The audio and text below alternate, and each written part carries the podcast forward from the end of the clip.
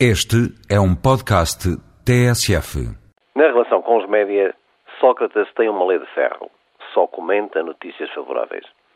Se sai um qualquer indicador com alvo positivo, o Primeiro-Ministro encontra sempre um jornalista de serviço que lhe pede um comentário, seja qual for a importância e o tema da visita oficial que esteja a fazer. A resposta é quase sempre a mesma. Só mostra que estamos no bom caminho.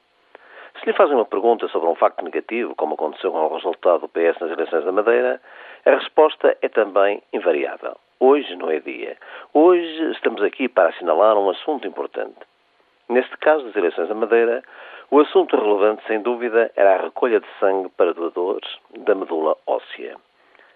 A dualidade de critérios é sistemática.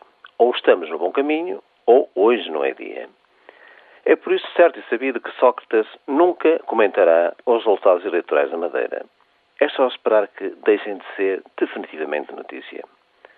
Tal como não comentará o facto do poder de compra dos portugueses ter sofrido em 2006 a maior queda dos últimos 22 anos, ou o facto de Portugal ter o crescimento mais fraco de toda a zona euro, e também não comentará os lucros e as remunerações milionárias dos administradores das empresas cotadas em bolsa numa economia estagnada e em longa contenção salarial.